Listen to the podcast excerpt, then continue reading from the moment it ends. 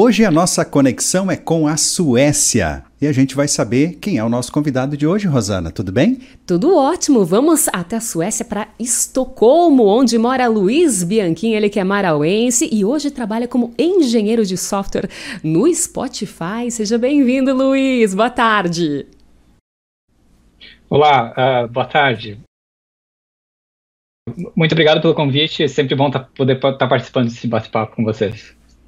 Agora, Luiz, conta pra gente aqui em Maralto tens a família ainda. Isso, uh, meu pai, minha mãe, meu, meus avós, tios, uh, todos de Maralto. Então, sempre que dá, tô, tô dando uma passadinha aí. Uh, há quanto tempo você saiu de Marau? Eu saí em 2008 para estudar fora, fazer universidade. então, eu morei 17 anos em Marau. Então já, já, faz, já faz um bom tempo, acho que é 13 anos, 14 anos. Legal. Quem é tua turma aqui, Luiz? Quem são os amigos que você deixou por aqui? Principalmente o pessoal do, do Bloco K, eu diria. E tem o um grupo ali, é, PIC, que, que é, sempre que dá a gente está se encontrando. Legal. Conta pra gente como é que foi a tua saída. Por que, que o Luiz saiu daqui de Marau e qual foi o motivo de você ter ido a Porto Alegre? Aham. Uhum. Bom, quando eu estava acabando o ensino médio, eu, eu, decidi focar em buscar estudo na, na Universidade Federal, uh, em Porto Alegre. Eu, eu passei, fui selecionado para estudar ciência da computação lá, então me mudei, estudei durante cinco anos uh, lá. E acabei ficando por Porto Alegre uh, oportunidade de trabalho e, e, e também a, amigos e, e, e, contatos que, que, que na cidade e, e, e, com o tempo eh, surgiu a oportunidade para para me realocar para a Suécia, no caso. Agora conta pra gente, Luiz, em relação a essa saída do Brasil, sempre foi uma uh, ideia que tu tinhas, assim, ah, eu quero ir para fora do Brasil trabalhar, eu quero conhecer novas coisas, novas pessoas, eu quero me aventurar. Sempre foi um, um ideal para ti isso? Ah, é, é uma pergunta interessante. Eu acho que é, quando eu estava em Amaral, a única coisa, a única coisa que eu tinha é que eu queria estudar computação, uh, uh, uh, entrar para essa área. Quando eu entrei na faculdade, eu me conectei com outras pessoas e aí digamos assim, abriu um pouco minhas perspectivas, porque uh, não tinha a menor ideia do que, que seria, digamos, o mercado de trabalho. É, é muito comum quando está na universidade, não, não sabe, vai para o curso, não sabe o que, que, que vem depois. Para que lado eu, você vai que... se jogar, né? Exatamente. E aí com, com, com é, as pessoas muito interessantes na faculdade, uh, uh, inteligentes, e, e, aprendendo com elas, uh, foi surgindo essas ideias de opções, do que, oportunidades do que pode, se pode fazer. Uma das coisas foi na universidade uh, houve oportunidade para fazer intercâmbio. Eu estudei um ano na, na Alemanha e, e, e, nisso eu achei interessante uh, estilo de vida na Europa e, e na volta eu, eu fiquei com a mente aberta para talvez uh, num futuro tra trabalhar trabalhar na Europa além de estudar, porque trabalhando é, é um pouco diferente. E, e quando surgiu a oportunidade, eu, eu, aproveitei e agora já faz quase cinco anos que eu tô aqui. Legal, Luiz. Vamos contar um pouquinho sobre o teu trabalho hoje uh, na Suécia. Você mora em Estocolmo, né? Qual é a empresa que você trabalha e como que é a tua profissão aí? Uh, certo. Eu, eu trabalho no Spotify, que é um, uma empresa de, de música e áudio. Então, o pessoal conhece principalmente pelo, pelo aplicativo que tu pode ter no celular e tem acesso a um catálogo de milhares de músicas. Uh, eu, eu, trabalho principalmente na parte mais de, de, infraestrutura e na parte por trás dos panos, digamos assim, do, do aplicativo. Uh, e uh, eu trabalho mais na área de, de dados e, e, como servir essa infraestrutura para que, que outros times possam, possam construir soluções em, em cima da, do, dos sistemas que eu trabalho. Luiz, quando a gente fala de um aplicativo, de uma plataforma como o Spotify, que com certeza os nossos ouvintes e quem está nos assistindo conhece, né, ou pelo menos já ouviu falar, como que, como que se faz um aplicativo, né? Porque para a gente que está aqui é muito fácil clicar na loja de aplicativos, baixar, fazer sua inscrição e utilizar. Mas o que, que tem por trás disso? Como é que se começa um aplicativo, uma, um projeto tão grande como esse? O Spotify começou em, em dois, 2008 ou até mesmo antes e, e, e, são, são vários pedaços, assim, digamos, desse sistema, né? Então tem a parte do, do é, de fazer o aplicativo e, e, e colocar disponível para que as pessoas possam, possam uh, baixar o, o, aplicativo e possam usar, mas essa, essa parte que eu não, eu não, trabalho, mas tem a parte que quando tu vai é, ouvir alguma música no Spotify, por exemplo, uh, ele tem que se conectar com, com servidores e esses servidores têm que é, dizer qual música vai tocar, qual é a ordem das músicas. Então, existe toda uma, uma lógica, um sistema que funciona na nuvem, como se diz hoje em dia, nesses servidores. E, e então, é, existe muito trabalho colocado nessa, nessa, nessa infraestrutura para servir o aplicativo e, e, e colocar disponível é, tanto as músicas como as, as recomendações, né? Porque uma coisa é servir a música, outra coisa é, conforme o que tu ouve, é, criar uma, uma, uma, playlist, uma, uma coleção de músicas que, que, que, é, que é o que tu, tu tá buscando e que, criar uma certa surpresa pro, uh, agradável para o usuário. Muito legal. Agora, como é que surgiu a oportunidade de você trabalhar no Spotify? Foi um convite? Você se inscreveu? Como é que funciona até para as pessoas que desejam ou sonham em trabalhar no Spotify também? Uhum. Como eu falei, é, é conexões. É, uh, eu, eu, eu, estudei na URGS em Porto Alegre, uh, conheci algumas pessoas, depois o mercado de trabalho.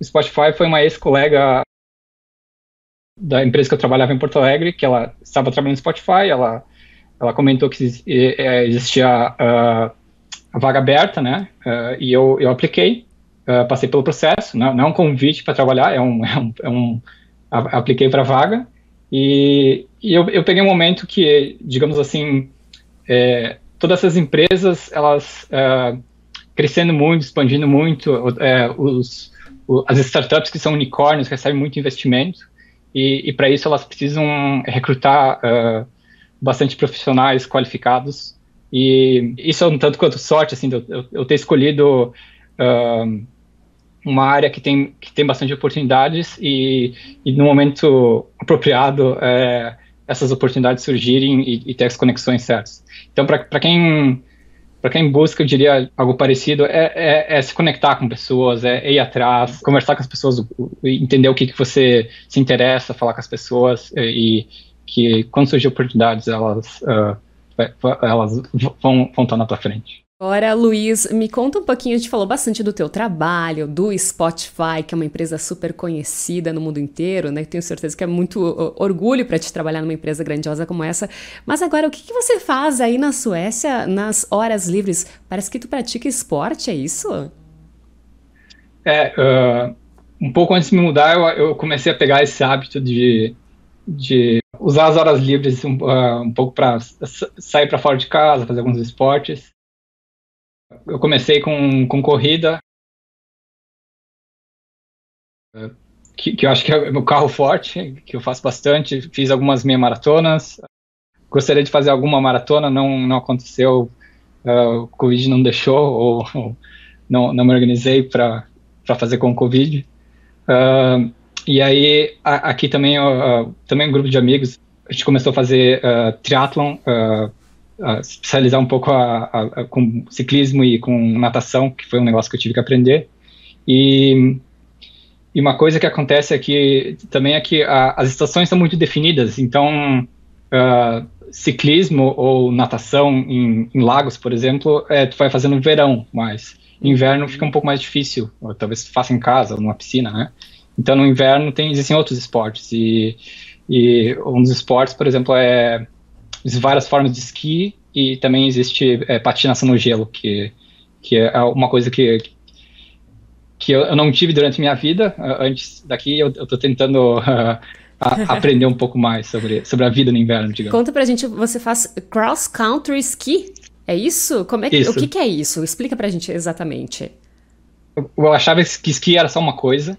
E, sei lá, são 10 tipos de, de esqui. O que, o que a gente sempre ouve falar de esqui é aquele, aquele que chama é, é, downhill, ou digamos, uh, na, uh, descendo. Isso. Que as pessoas usam os, esquis maiores uh, e, e, e, só descem, só tem que controlar a, a, descida, digamos assim, sobe de, de elevadores. o cross country ski, ou ski nórdico, ele se assemelha um pouco com uma caminhada. acho que no Brasil, às vezes, o pessoal fala sobre caminhada nórdica, que tu usa uns, uns, uns paus para caminhar, digamos assim, poles. Uh, é basicamente isso, com esquis e numa pista uh, que, que, é delimitada, uh, marcada na, na, neve. E, e é, é, basicamente como caminhar ou como correr.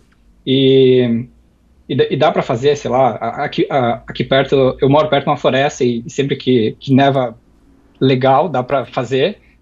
Dá para fazer, uh, tem uma trilha de, por exemplo, 13 quilômetros e dá para gastar algumas horas faz, fazendo isso. E, e, o pessoal às vezes pode pensar, ah, isso é uma coisa de, de atleta, esportista, mas assim, tu vai na floresta ali e tu vê os velhinhos fazendo esse tipo de esporte, que é basicamente uma caminhada.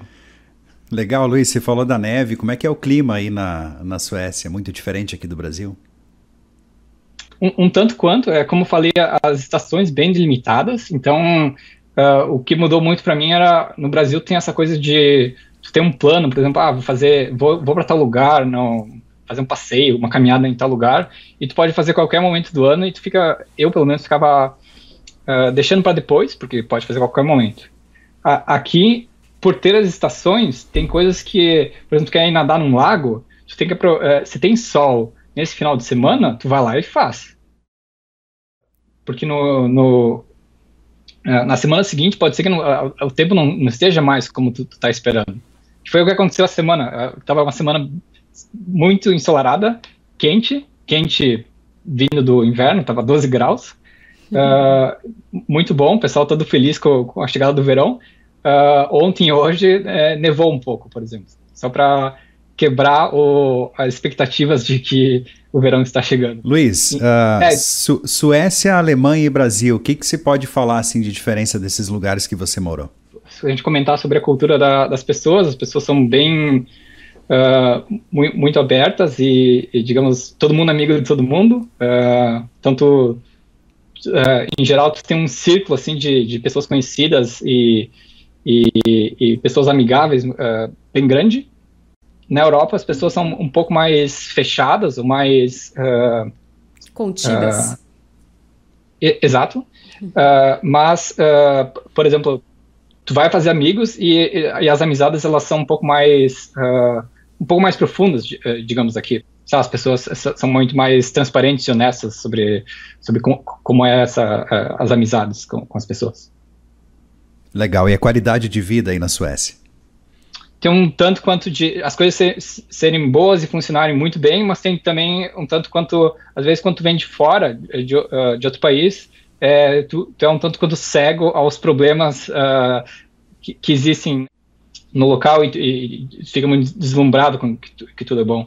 Mas, em geral, eu, eu, eu gosto muito porque, uh, digamos, no, no, trabalho as coisas são bem delimitadas, uh, tra trabalhar oito horas por dia e as pessoas têm um, um, um tempo fora do trabalho para fazer outras atividades e, sei lá, tudo, uh, as pessoas usam mais transporte público, por exemplo, as pessoas uh, andam de bicicleta uh, mais em geral. Então, eu, eu, acho isso muito positivo, de todos termo, termos condições mais parecidas, e, e, isso é muito bom. Bacana. Agora, Luiz, em relação, você falou aí que o pessoal tem mais tempo para fazer coisas fora do trabalho. Qual que é o horário comercial de Estocolmo? Uh, não é muito diferente, é basicamente das 9 às 5 que, que o pessoal trabalha. E, e o que acontece também, por exemplo, no verão, é, é das 5 da tarde às 11 da noite é, é, é dia ainda. Tem sol ainda. Então, uh, o dia não acaba, basicamente. Mas claro que é uh, por poucos meses uh, isso. Legal. A gente está sempre perguntando aqui para os nossos convidados, né, Rosana? Inevitável a gente falar de não falar de pandemia, né? Então a gente já está hum. mais de um ano, né, vivendo isso o mundo inteiro.